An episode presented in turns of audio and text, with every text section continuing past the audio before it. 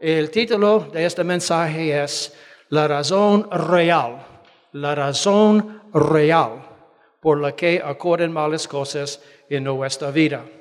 Hay un poco de confusión de por qué malas cosas ocurren en nuestra vida. Y yo tengo una verdad que es sencilla y es conocida, pero no creo que el cuerpo de Cristo esté convencido de esta verdad. Entonces, en esta mañana, yo quiero darles una causa fundamental de por qué ocurren cosas malas en nuestras vidas, nuestra familia, de por qué ocurren malas cosas en las vidas de nuestros conocidos y realmente en toda la humanidad. Amén. Padre, en el nombre de Jesús, yo estoy creyendo que tu Espíritu Santo ya ha abierto nuestro entendimiento, nuestros ojos nuestro corazón para entender la razón, la razón por la que ocurren cosas malas en nuestra vida. Padre, en este momento yo ato cada espíritu religioso, espíritu de tradición, porque tú quieres que nosotros entendamos la palabra de hoy. Padre, llena mi boca con tu unción, con buen español, en el nombre de Jesús. Amén. Entonces, estamos hablando acerca de la causa fundamental, o podemos usar la palabra la raíz de por qué ocurren cosas malas en nuestra vida, en nuestra familia, las vidas de nuestros conocidos también, y realmente, realmente en toda la humanidad. Lo que afecta a nosotros afecta a todo el mundo. Vamos a entender eso. Amén. Lo que afecta a nosotros afecta a todo el mundo cuando estamos hablando acerca de malas cosas. Me refiero a la enfermedad, la muerte prematura de un ser amado, los accidentes que ocurren. Me refiero a cualquier clase de sufrimiento. Todos sufren las mismas cosas en realidad. Cualquier clase de sufrimiento, me refiero a ser la víctima de cualquier clase de abuso. Amén. El abandono, impulsos diabólicos y pecaminosos incontrolables en su vida. Estamos hablando acerca de las tragedias, el robo. Hay un montón de cosas que pueden afectarnos, no solamente nosotros, sino también el mundo. Amén. Amén. Y podemos incluir a nivel mundial la hambruna, el genocidio, las guerras, malas cosas ocurren a todo el mundo. Y yo sé que cuando un cristiano sufre un ataque o un golpe, inmediatamente está preguntando por qué tal cosa ocurrió conmigo. Amén. Y yo voy a ir al grano con lo que la Biblia enseña acerca de la causa la raíz. Amén. Vamos a empezar diciendo que sin importar, sin importar cuál sea el golpe, habrá víctimas, sobrevivientes y personas que van a preguntarse por qué ocurrió ese golpe. Y con razón.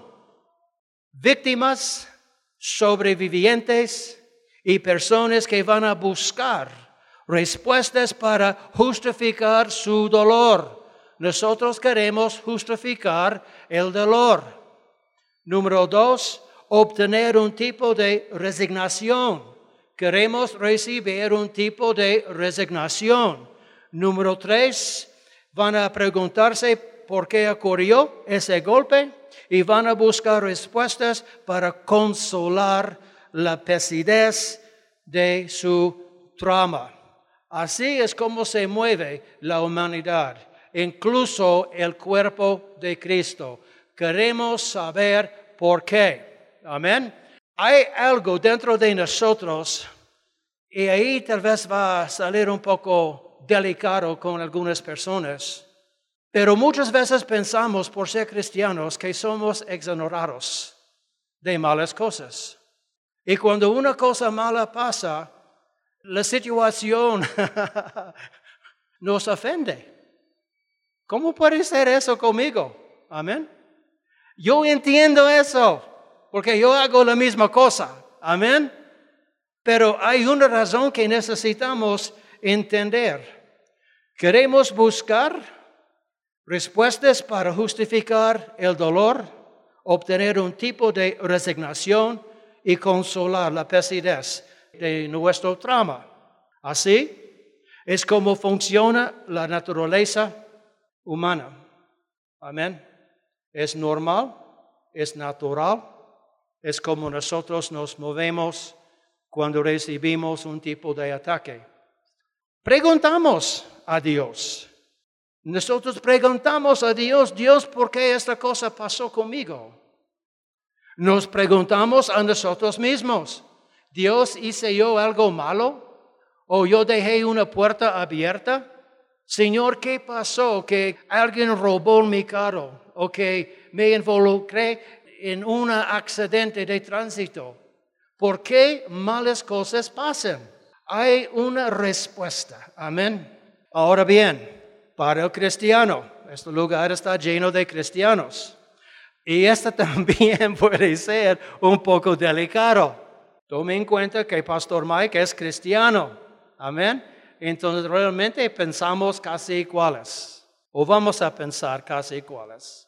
Para el cristiano que confía en las promesas de Dios, diezma y siembra justicia.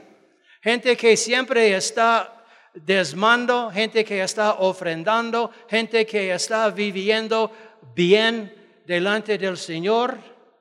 Para el cristiano que ora, para el cristiano que está levantándose de nuevo en Dios, se manifiesta una intensa inquietud e inconformidad de por qué le ha ocurrido un golpe, un fracaso en la estructura de su fe, con razón. Se manifiesta una intensa inquietud e inconformidad de por qué le ha ocurrido un golpe, un fracaso en la estructura de su fe. Oh Señor, yo confío, yo proclamo, yo declaro sus promesas. Yo diezmo yo siembro justicia, yo oro. ¿Por qué Dios? ¿Por qué tal cosa pasó conmigo? Yo entiendo eso. En lo personal, yo llevo cuestiones sin respuestas. Yo llevo dudas, cuestiones sin respuestas acerca de situaciones malas que me han ocurrido. Y yo confío, yo confío en las promesas de Dios. Yo diezmo, yo oro, yo declaro la palabra de fe. Pero ¿sabe qué? Aunque tengo dudas y preguntas y dolor, yo sigo adelante. Yo sigo, yo sigo con esta cosa encima de mí, pero yo sigo adelante. ¿Estoy confundido cuando no hay respuesta? Hasta cierto punto sí. Estoy un poco confundido, pero yo sigo adelante. Yo quiero respuestas. ¿Estoy perdiendo confianza en Dios? Después de confiar, después de tomar la Santa Cena, después de declarar lo que nosotros declaramos, ¿estoy perdiendo confianza en Dios? Buena pregunta. Pero ¿sabe qué? Yo sigo adelante. Yo conozco a Dios. Y por una pérdida de algo, sin importar el dolor, voy a seguir adelante. Y es un buen consejo para el pueblo de Dios. Seguir adelante. Continúen, continúen, continúen en la iglesia, en la palabra.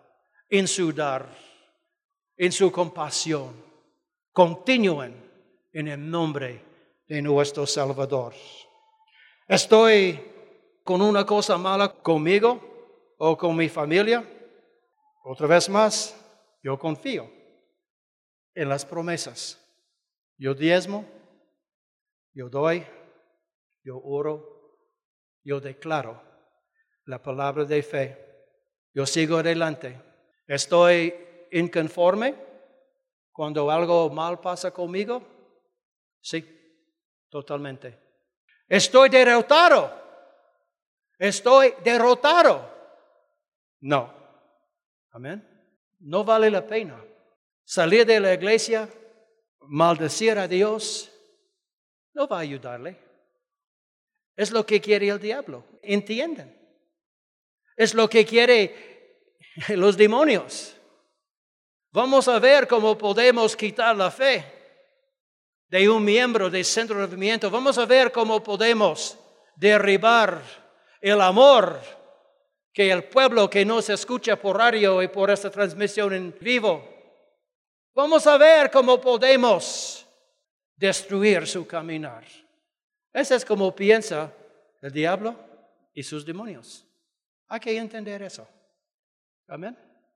Cuando malas cosas pasan conmigo, si hay tristeza, hay decepción, cosas que no entiendo, pero yo no vivo y yo no voy a vivir derrotado. Amén. No voy a dar a Dios la espalda. No voy a dar a Dios la espalda. Ya no soy niño, hermanos. Ya no soy niño. Yo voy a seguir adelante. Hablando con Dios, evaluando lo que posiblemente haya pasado. Pero yo voy a seguir adelante. Yo voy a seguir con mi compromiso en la iglesia, con mi dar, con el amor que yo tengo para el pueblo. Yo voy a seguir adelante. Y ustedes deben hacer la misma cosa. ¿Por qué? Porque es la voluntad de Dios. Amén. Yo elijo, yo elijo trabajar alrededor de mis espinas y dudas que tengo con mis convicciones. Yo elijo trabajar alrededor de estas situaciones. Yo no voy a permitir que un punto feo en mi vida cambie la dirección con mi relación con Dios. ¿Por qué? Esto no va a ayudar. Y yo sé que tenemos gente que está levantándose de nuevo en Dios, está empezando a formar una nueva relación con Dios, está empezando a asistir a la iglesia y de repente, ¡rum! Un montón de problemas nace de la nada. Y lo común es que la gente dice, ¿por qué cuando yo estoy levantándome, que de repente hay una tormenta que está tratando de matarme? Estoy aquí empezando de nuevo. Hermanos, vamos a pensar bien la razón. En mi forma de pensar, en mis convicciones, en mi estilo de vivir la vida cristiana, no voy a enfocarme en algo que no entiendo. No voy a enfocarme en algo que no entiendo e ignorar otros asuntos que necesiten mi atención y mi fe. Buen consejo. Yo tengo muchas preguntas. He vivido la vida cristiana por aproximadamente 42 años, confiando en Dios, declarando la palabra de fe, orando, dando y durante un tiempo de 42 años, no todo sale perfectamente como he esperado. Amén. Entonces, si quiere entrar en mi corazón y ver mis dudas, hermanos, ay, ay, Pero yo no voy a enfocarme en algo que yo no entiendo. ¿Por qué? Cuando Dios tiene otras cosas en las que debemos enfocarnos. ¿Claro eso? Y ustedes deben considerar esta propuesta y tratar con estos asuntos cuando estén en el cielo. Si no hay entendimiento que satisfaga su corazón aquí en la tierra, yo tengo mi lista de por qué Dios. Pero en este momento yo estoy haciendo otras cosas que yo entiendo, que están funcionando, que está dando su fruto. Cuando yo llego al cielo, yo voy a entender por qué. Pero yo no voy a parar la vida cristiana porque yo no entiendo una cosa. ¿Es claro eso? Por favor, deben considerar esta propuesta. Hay gente que sale de la iglesia porque algo no ocurrió como ha esperado. Se enoja con Dios. Se enoja con el cuerpo de Cristo. Maldice a Dios, maldice al pastor. Esto no ayuda.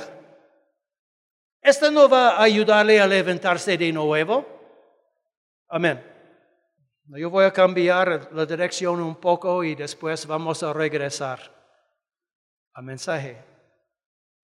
Vamos a hablar acerca de las buenas personas que tienen compasión de usted y lo que usted está atravesando hablar de las buenas personas que pueden sentir su dolor, que quieren consolar y llenar su corazón con algo, con algo, con algo. Mm. Algo puede concluir, algo puede incluir, algo que no es bíblico. Tengo compasión de ti. Y da una razón que totalmente no es de la palabra. Quieren consolar y llenar su corazón con algo para ayudarle a encontrar resignación. Aquí es donde se pone sensible lo que dice la buena gente en respuesta a su dolor. Sensible en el sentido de que lo que se le ministra no es necesariamente lo que Dios quiere que oiga. De veras. Yo pensé que toda palabra de ánimo sirve. Pues yo quiero informarles que no todas las palabras de ánimo sirven. De hecho, puede causar más daño. Especialmente si la palabra de ánimo no es bíblica. Entonces, sensible en el sentido de que lo que se le ministra no es necesariamente lo que Dios quiere que oiga, porque no es la verdad. No es la verdad. La gente, para consolar su corazón, saca del aire lo que entra. Y lo que entra no siempre es confiable, porque no es la Biblia. No son los pensamientos de Dios. Amén. Porque Dios está enseñándonos algo bastante importante. Porque si vamos a ministrar una palabra de ánimo, tiene que ser la verdad. No nada religioso ni tradicional. Porque la gente religiosa, la gente tradicional habla lo que quiere hablar, pero realmente no, no consuela a la persona. Con las mejores intenciones de ayudarle a encontrar resignación, con las mejores intenciones de ayudarle a encontrar resignación. La gente va a decirle, oh mi hermano, Dios, Dios está en control. Dios está en control. O yo puedo decirles que no en todo. Si Dios está en control de todo, entonces ¿por qué necesitamos orar? ¿Por qué debemos pedir a Dios lo que necesitamos si Dios está en control de todo. Si Dios está en control de todo, ¿por qué Jesús nos regaló su nombre? nos dio autoridad, nos enseñó cómo orar. No necesitamos orar si Dios está en control de todo, pero la gente que piensa, pero no bien, piensa que Dios está en control de todo y por esta razón alguien fue involucrado en un accidente. Son cosas que necesitamos analizar. La gente va a decirle, por supuesto, con las mejores intenciones. La gente va a decirle, Dios está en control. Hay una razón profunda por la que no entendemos. Es la voluntad de Dios. Es la voluntad de Dios. Yo conozco una familia, su hija de 30 años en adelante sufrió de cáncer, tres cánceres diferentes, tres veces en 10 años. Y la respuesta de un miembro de la familia es que, ah, ah, Dios está en control. ¿Esta cae bien? ¿Este le cae bien? Si no quiere tomar la responsabilidad, es bueno. Si no quiere echar fuera el espíritu de cáncer porque no sabe cómo o no entiende su autoridad, Dios está en control. Si mi hija ya ha sufrido tres etapas de quimioterapia, es la voluntad de Dios. Yo puedo aceptar eso. Hermano, yo no puedo aceptar eso, pero yo no soy miembro de esa familia. Estamos aprendiendo algo. Estamos analizando las situaciones. Dios está en control. Hay una razón profunda por la que no entendemos. Es la voluntad de Dios y ese es lo famoso. Dios lo permitió. Dios lo permitió. ¿Seguro? ¿Ve esta en la palabra de Dios? Dios lo permitió. Yo no creo en este dicho. Jesús vino para sanar a los enfermos, para liberar a los ataros. Jesús vino y alimentó las multitudes y mucho más. Dios va a permitir sanidad, es lo que yo voy a decirle. Dios va a permitir su prosperidad, es lo que yo voy a decirles. Dios va a permitir su protección.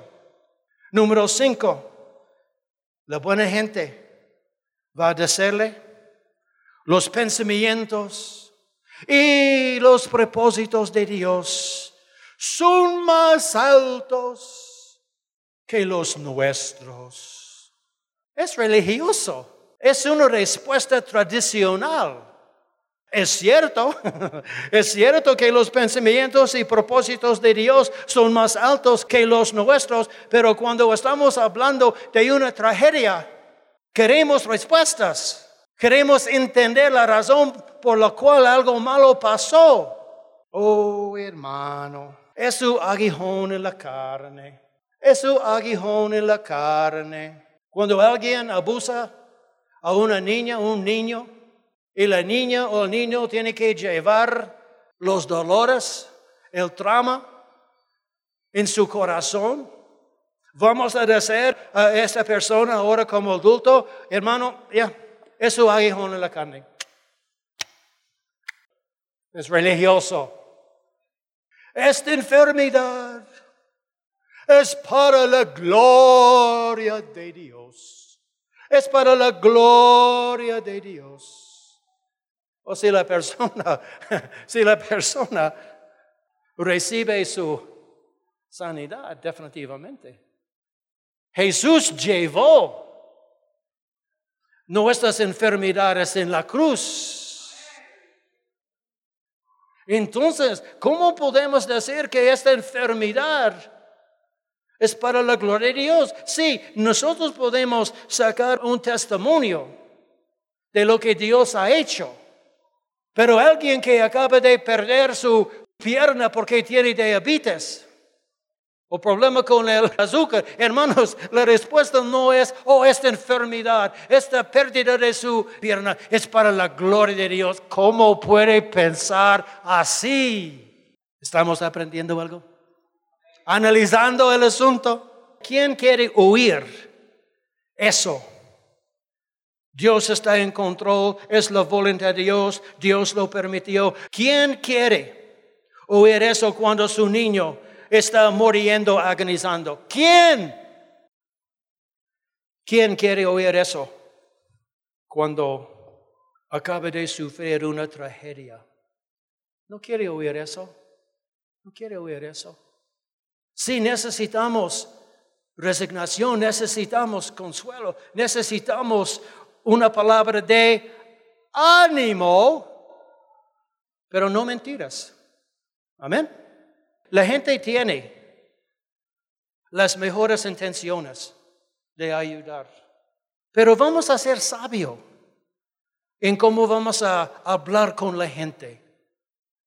Y realmente si pensamos bien, lo que podemos compartir con la gente puede ser muy, muy sencillo, pero del corazón es muy bueno. Es mejor no decir nada que ofrecerle a la persona un dicho religioso no bíblico. Amén. Es mejor, es mejor que no decir nada.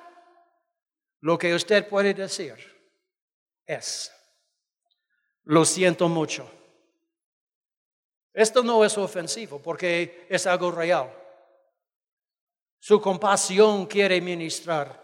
A veces en situaciones no podemos dar palabra. Entonces, si no puede dar una palabra, dale un abrazo. Silencio habla. Silencio habla. Lo que puede decir es que estoy con usted. Estoy aquí si necesita algo. Las cosas van a mejorar. Necesitamos aprender. Necesitamos aprender. Ahora, si alguien está tratando de animarle, permite que la gente le consuele aún si son palabras tradicionales y religiosas. Permite eso. Porque en su corazón tiene una revelación que esta gente no tiene. Yo voy a compartir esa revelación. Es la verdad. Permite que la gente le habla, pero no necesita aceptar lo que la gente le habla. Lo que Dios quiere que recibe de esta enseñanza, que tenga sentido, que sea bíblico y que le dé resignación. Escuchen, este es el punto del mensaje. Es que estamos en una batalla espiritual cada día. Estamos en una batalla espiritual cada día con las fuerzas de las tinieblas. Esta es la razón que tiene que guardar en su corazón. Si la gente dice Dios lo permitió, sepa que la razón real es que estamos en una guerra espiritual. Y yo puedo entender porque algo mal pasó conmigo. Amén. Yo no sé cómo piensan ustedes. Yo no voy a hablar eso con una persona llorando y que está dolido. Yo no voy a decirle, está en una guerra espiritual. No, no, no. Yo no voy a decir eso. Pero nosotros necesitamos aprender que nosotros estamos en una batalla con demonios diariamente. Demonios que quieren robar, matar, dañar. Vivimos en esta vida a la par de demonios que no tiene nada bueno para nadie, para los cristianos ni para la gente del mundo.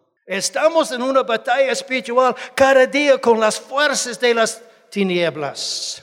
Número dos, la Biblia dice, Juan 10, 10, el ladrón no viene sino para jutar y matar y destruir.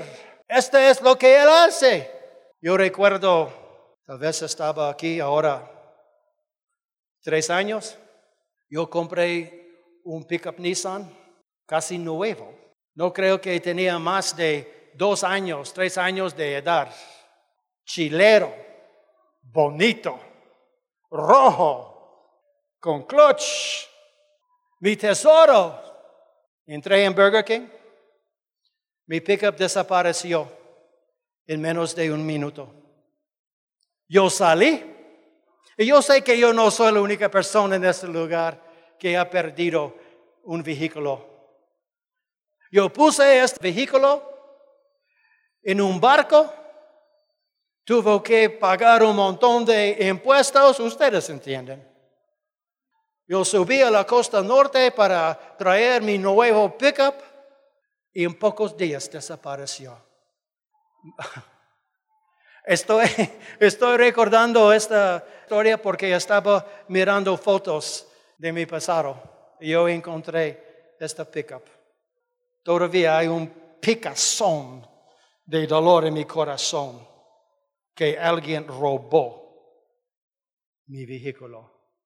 Pero yo entiendo, yo entendí en ese tiempo que estoy en una batalla espiritual y el diablo robó mi tesoro para desanimarme, para confundirme, para maldecir a Dios. Pero no, esto no pasó. Y yo sé que ustedes han sufrido robos, asaltos y muchas cosas peores. Estamos en una guerra, estamos en una batalla y vamos a recordar, aunque esto no es un dicho muy amistoso, vamos a recordar que hay gafes del oficio en la guerra. Vamos a recordar que hay gafes del oficio en la guerra. En la guerra, ustedes están en una guerra, yo estoy en una guerra, la pastora está en una batalla. ¿Y sabe qué? Hay gafes del oficio en guerra, sin importar qué tan buen de soldado sea. Vamos a leer, por favor, Efesios capítulo 6. Efesios capítulo 6, versículo 12. La Biblia dice, la palabra por qué para mí es muy importante. Yo creo que el escritor está dándonos una razón de por qué cosas pasan malas. Porque no tenemos lucha contra sangre y carne. No tenemos lucha contra sangre y carne, sino contra principados, contra potestades, contra los gobernadores de las tinieblas de este siglo, contra huestes eh, espirituales de maldad y las regiones eh, celestes. Esta es la respuesta. Esto es lo que necesitamos llevar en nuestro corazón. Es bíblico. Estar en la batalla espiritual, por ejemplo, no es igual a pasar dos días en Chocomil, en Río, cuando todo es bonito y limpio y gozoso. No, guerra no es así. No es igual a pasar algunos días en un hotel de cinco estrellas en la playa. No es así. En la batalla hay gritos, hay gafes de oficio, hay tristeza, hay heridas, hay suciedad, hay tiempos solos, hay temor en guerra. Hay que aceptar que a veces, hermanos, el enemigo se desliza por las grietas de su fe y sus creencias primordialmente. Hay que aceptar eso. Si no quiere, es tu decisión. Pero a veces el enemigo se desliza por las grietas de su fe y sus creencias. Esto no indica que somos fracasos, pero con seguridad malas cosas pasan con buena gente. No solamente nosotros en el cuerpo de Cristo, sino que a todo mundo. Es bueno tener fe, es bueno conocer las promesas de Dios, es bueno entender su autoridad, es bueno saber cómo interceder, es bueno saber cómo atar a los demonios, es bueno saber cómo moverse en guerra.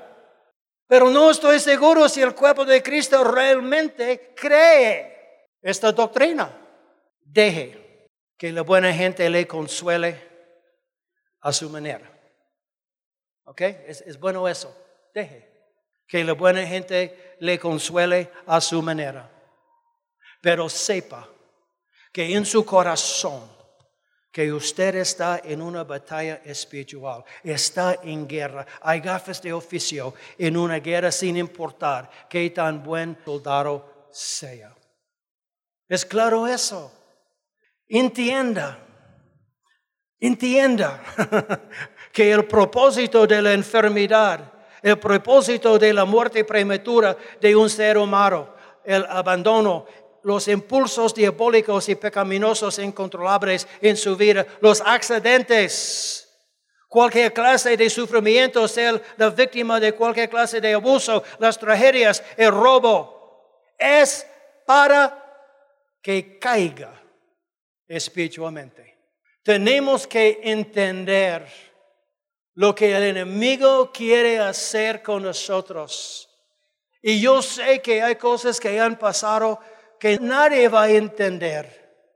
Su dolor, la confusión, lo que ha ocurrido en el íntimo, la parte íntimo de su corazón.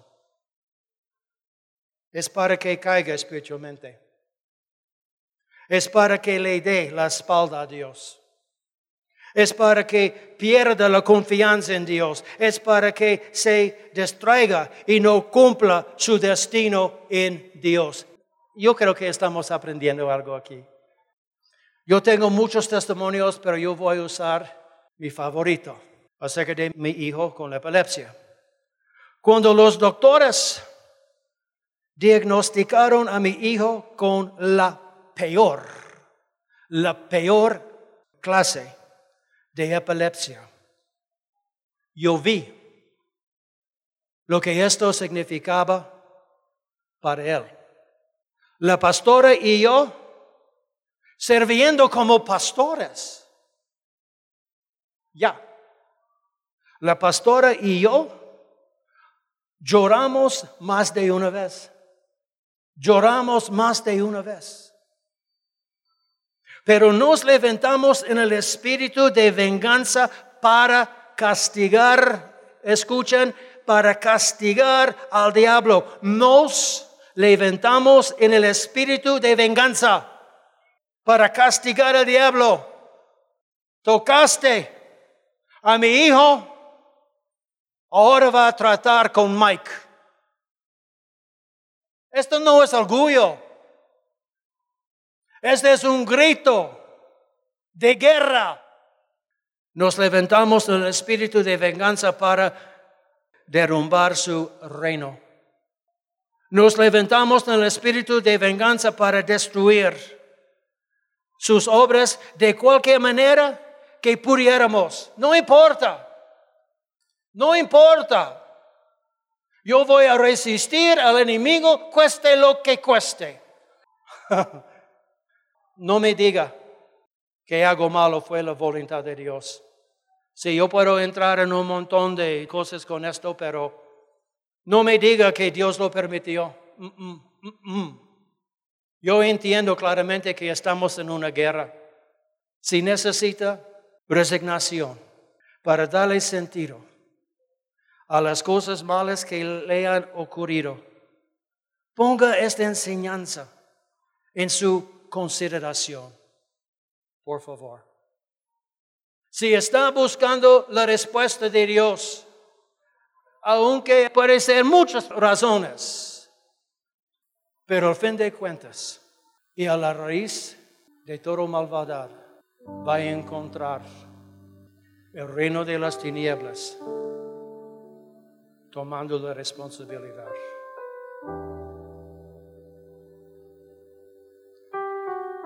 Ponga esta enseñanza en su consideración y le dará una razón bíblica. Una razón bíblica va a sostener, va a darle una clase de resignación. Yo puedo vivir con este hecho. Por favor, piénsalo, piénsalo.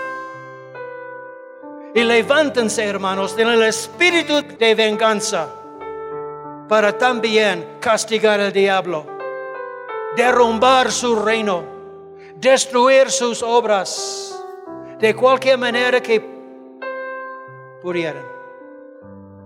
Amén. No aceptan algo así, porque alguien le ha dicho, Dios lo permitió. No entendemos los pensamientos de Dios. No, sea mejor, sea mejor. Y va a encontrar su resignación. Busca la razón bíblica y le dará paz. No estoy diciendo que va a darle un montón de entendimiento, pero va a darle una razón bíblica y va a darle paz. Le ofrecerá su oportunidad de vengar sus pérdidas a través de extender su vida de oración e intercesión. Ahí es como puede seguir aumentar la resistencia contra el diablo. A través de consolidar su compromiso con Dios y la iglesia. Vivir enojado con el diablo. Vivir enojado con el diablo. Oh, hermano Mike, esto no parece cristiano.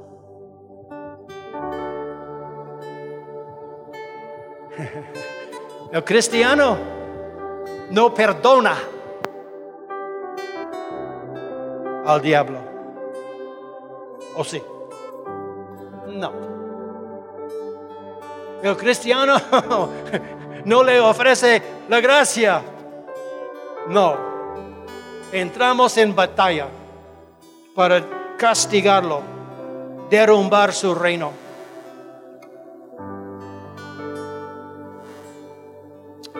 Aleluya. Espíritu Santo, yo puse mi confianza en ti para la unción, para espíritu de, de entendimiento, espíritu de consejo, espíritu de verdad,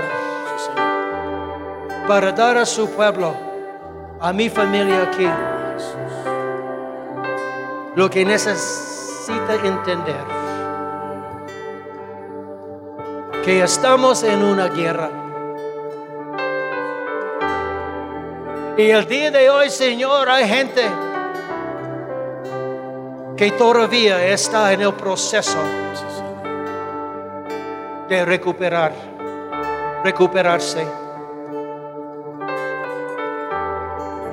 Y Padre, yo sé que tú eres Dios de compasión, Dios de restauración Dios de paz, Dios de consuelo.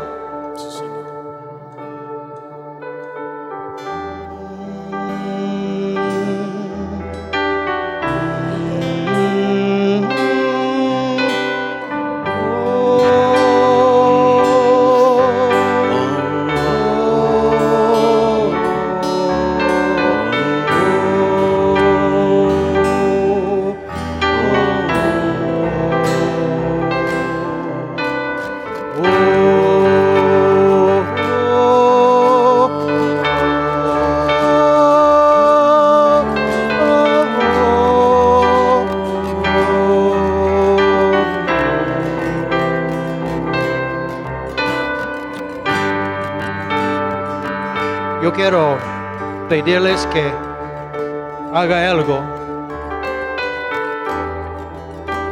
Yo no voy a yo no voy a discutir con su manera de creer.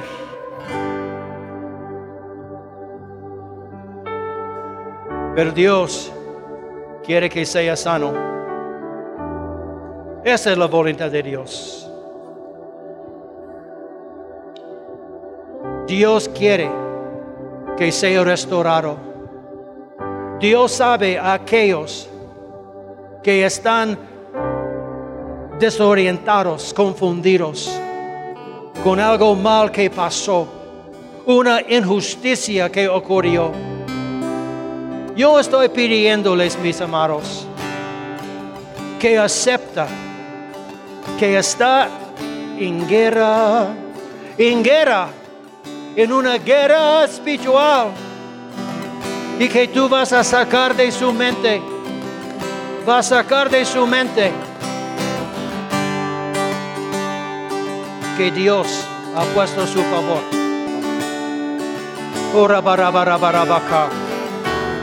Si alguien le dijo, si alguien le ha dicho que es la voluntad de Dios, Dios lo permitió, Dios está en control y después de escuchar este mensaje sabe que esto no tiene nada que ver. Yo quiero que ustedes saquen, saquen, saquen esta mentira religiosa, saquen esta mentira tradicional de su corazón. En el nombre de Jesús, en el nombre de Jesús. Fuera, fuera, fuera, fuera. En nombre de Jesús, yo. Oh Padre Dios, a su pueblo. Ministra Señor a su pueblo. Oh, quita las espinas de la tradición. En el nombre de Jesús. Yo voy a contar a tres.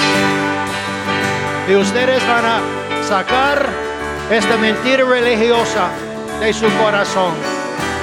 Y tú vas a reponer lo que hay en su corazón con la realidad que está en batalla espiritual. Uno, dos, tres, fuera, fuera, Fuera. fuera. Padre, en este momento, en este momento, yo recibo la sanidad, yo recibo consuelo, consuelo divino, consuelo divino para mis pérdidas, para mis abusos, para lo que pasó en mi vida. En el nombre de Jesús, yo recibo la verdad que estamos en una guerra espiritual y en este momento yo voy a levantarme, yo voy a levantarme y yo voy a empezar, yo voy a empezar a moverme en el espíritu de venganza para castigar al diablo, para derrumbar su reino y para destruir sus obras. En el nombre de Jesús, yo soy mejor que vive la vida, la, la, la mentira. Oh, Ore baradara bara, ore baradaka, ore bara bara bara baka, ore bara bara bara bashanda baka, ore bara baka, ore baranda sasakara baka. En el nombre de Jesús, yo recibo la gracia, yo recibo la gracia de Dios, yo recibo el consuelo de Dios, yo recibo la verdad. Y de este momento en adelante, yo voy a hablar la verdad. Yo voy a consolar con mi amor, pero no con mentiras, no con palabras tradicionales, no con palabras religiosas. Ya no, ya no. Oh,